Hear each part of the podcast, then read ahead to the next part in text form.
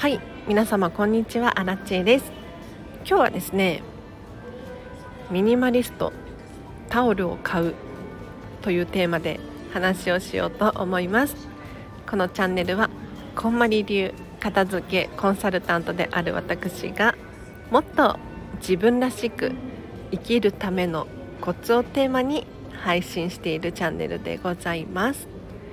ということで皆様いかがお過ごしでしょうか？今日ねあのこっちは雨なんですよ。皆様のお住まいの地域はいかがでしょうか？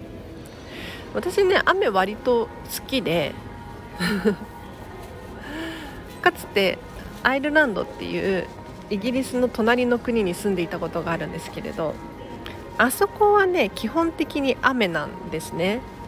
だからそれを思い出したりとかあとはお気に入りの傘を使うことができてテンション高いんです。もうこの傘が可愛くてしょうがない。えっ、ー、とねイギリスのブランドでフルトンってカタカナで検索していただくと出てくると思うんですけれど可愛い傘なんですよ。で今日の本題なんですがミニマリストタオルを買うっていうね。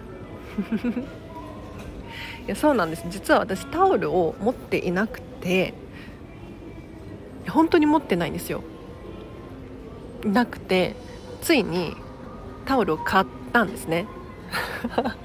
でこれには理由がありまして今までじゃ何で何をタオルに使ってたかというとお風呂入るじゃないですか。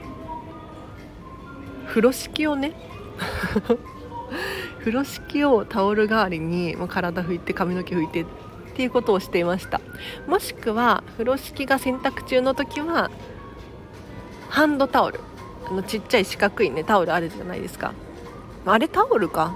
なんかハンカチみたいなイメージですね。はいあれを使ってました。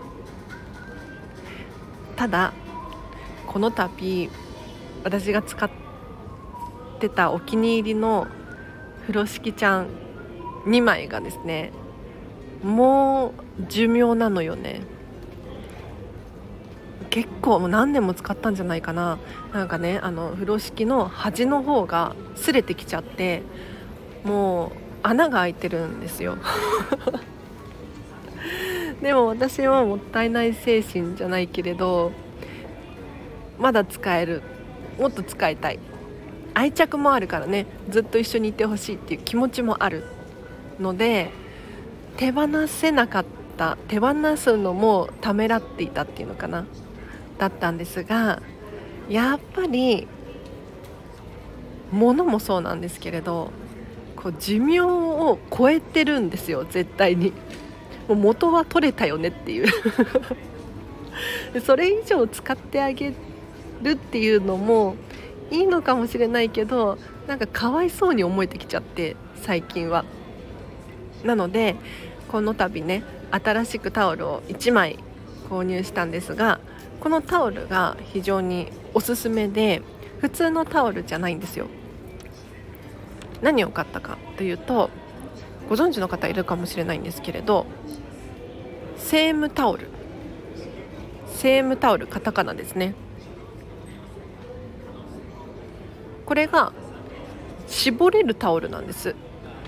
でよく見かけるのはスイミング。水泳を習ったことがある人はよく使っているプール用のタオルです。あのプールサイドにねタオルって持ち込んだらびちょびちょになっちゃうじゃないですか。なのでみんな絞れるタオルを持ってるんですよ。でこれがね普通にお風呂入る時とかにも使えるのでめっちゃ便利なんですよ。お風呂入ったらセームタオルを持ち込んでで体拭いて髪の毛拭いて絞ってまた拭いてでついでにそのタオルをお風呂場でちょちょっと洗ってね乾かしておけばすごく楽ちんなタオルなわけですよ。で最近のセームタオル事情なんですけれどいろいろあるんですね。あのメーカーもいろんなところが出しているし色もいろんな種類があってこうパキッと明るい色もあればちょっと曇りがかったような色もあってすごく可愛いんです。でサイズ感も大きいのもあればちっちゃいのもあってちょうどいいサイズが見つかると思います。で絞れるタオルなのでそんなに大きくなくてもいいのかなって私は思います。ただねあの髪の毛が長いとか体が大きいとか、まあ、いろんなことがあるでしょうから人それぞれなんですけれどかつて実はセームタオルって乾燥するとカチカチに硬くなっちゃうっていう性質があったんですね。で今もそのタイプのセームタオルが販売されているんですが私が昨日かな一昨日か入手したセームタオルは乾燥しても柔らかいタイプ。これを買ってしまいました。はい。というのもあの乾燥して硬くなってしまうと畳めなくなっちゃうんですよね。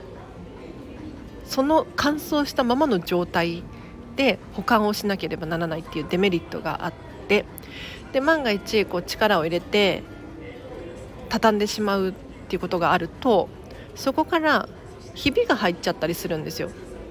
タオルなのに。でそのひびが入ったところからこう亀裂ができたりとか繊維が出てきたりとかすることがあったので乾燥しても柔らかいタイプのセームタオルを手に入れてちょっと使い始めてみました。これがね、まあ、寿命がどうなのかっていうのは本当に使っていかないとわからないんですけれどタオルとしての機能は果たすのですごくいいです。でこれ1個持っていればもう洗い替えも必要なくって あのお風呂に入る時にセームタオル持っていく。あさっき言ったか。で体拭いてでちょちょっと洗って絞って乾燥させておく。で次の日もそれを使う。便利でしょ？はい。なので次のタオルどうしようかなとかって思ってる方いらっしゃいましたらスイミング用品を売っているメーカーさんが出していることが多いですね。ちょっとセームタオルで検索してみていただけるといいかなと思います。では今日は以上です。いかがでしたでしょうか？これのタオルのおかげで私タオル減らせるような気がします。うん。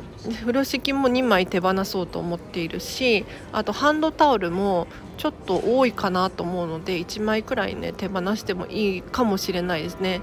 ただまだ使えるハンドタオルちゃんたちなのでもうちょっと使ってから手放そうかななんていうのも思っていますがタオルって結構ガサバるじゃないですか。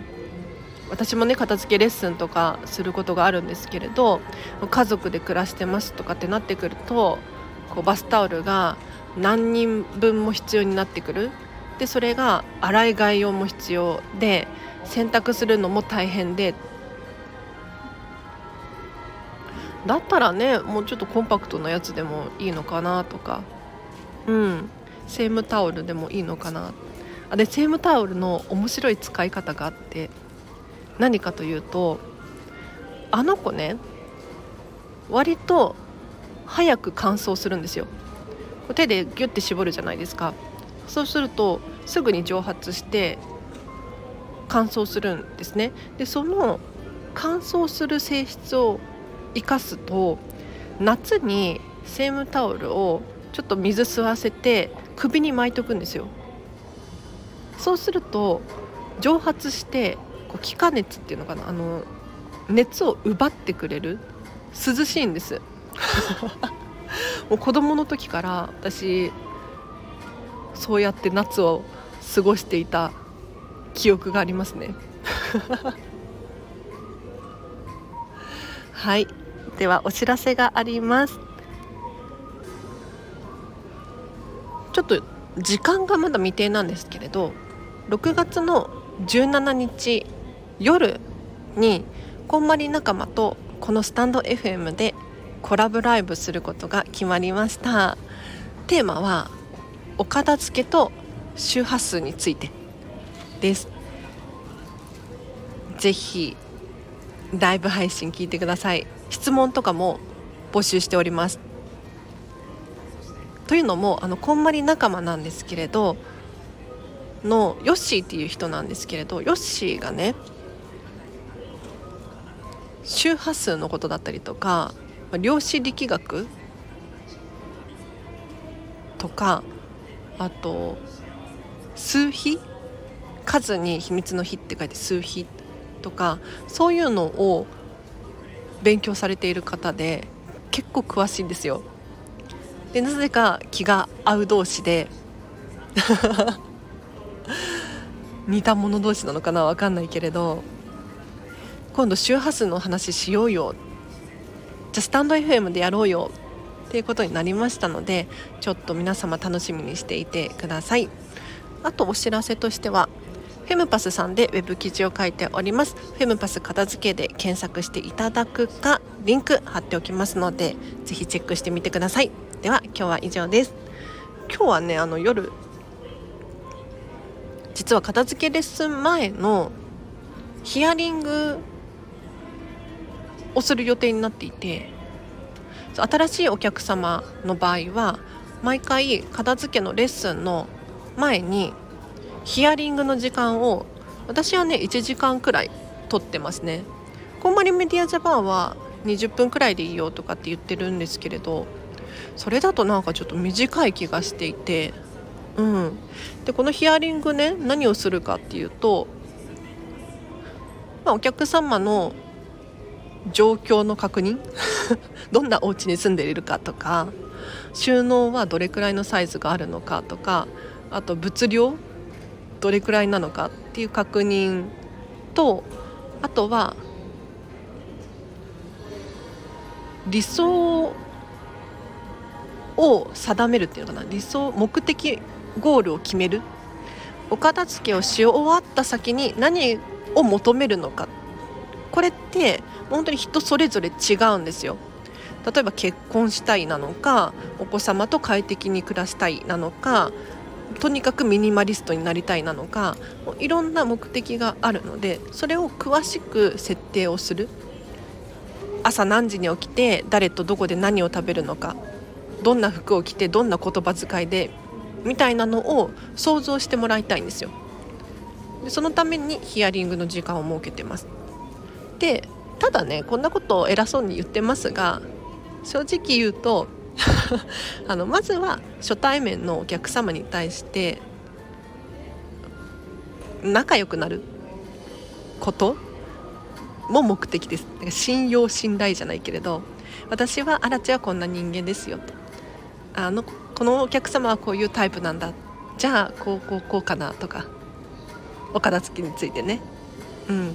なので今日の夜もすごく楽しみにしてます。はい。雑談長くなっちゃった。では今日は以上です。皆様もあのおすすめのタオルとかありましたらぜひコメントで教えてください。